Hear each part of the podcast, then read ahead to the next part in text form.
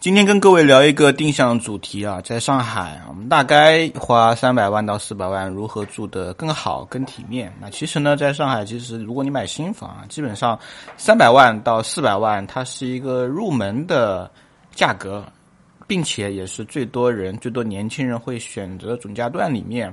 那很多人会对我说：“那我只有这么多钱，应该如何？”在上海选择更好的房子，那其实我有几个非常简单的标准跟各位分享。那如果我去选房，大家会看几个维度。第一个呢，讲实话，我们需要面对现实，就这样的钱一定不是买到特别好的房子，或者说它一定是有瑕疵的。在这样的前提下，我们如何关注重点是比较重要的。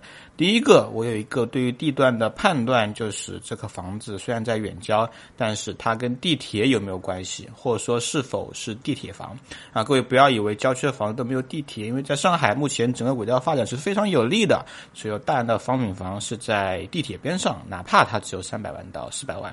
那为什么说地铁房就可以判断很好的地段呢？因为第一个，如果区里面有地铁啊。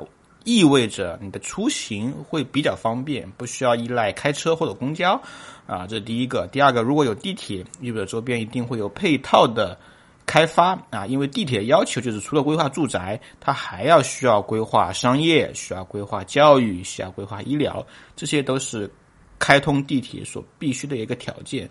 第三个，地铁也代表着区域的规划和未来，因为地铁。的周边有土地的话，意味着你的未来会有新的商品房入市，会有新的价格刺激啊，这对于你来说，那或许就是利好了。这是第一个维度。第二个维度，我个人建议你可以考虑一下。开发商品牌，因为什么意思呢？因为这个总价一定是面积都比较小嘛，都是小房子。那如果它是一个还不错的开发商，设计能力很强，它的规划能力很强，可以把相同面积下的空间做出更多的实用性，那么其实对你来说就省一省，对不对？我们比如说多利用一平米，就多赚了一平米的钱。所以品牌在这个总价段里面，我个人觉得是很重要的。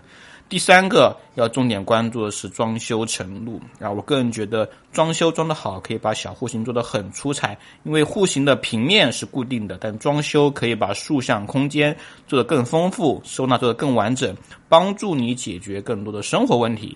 所以这两个维度是来判断整个产品力很重要的一个标签。所以呢，如果是你的话，我就建议这几个维度去判断也就差不多了。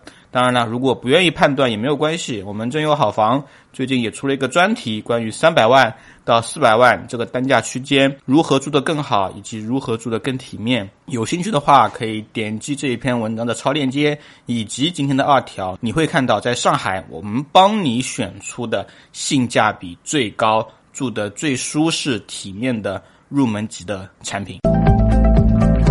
认认真真聊地产，实实在在谈买房。更多楼市资讯，微信搜索“真有好房”小程序，我在这里等你。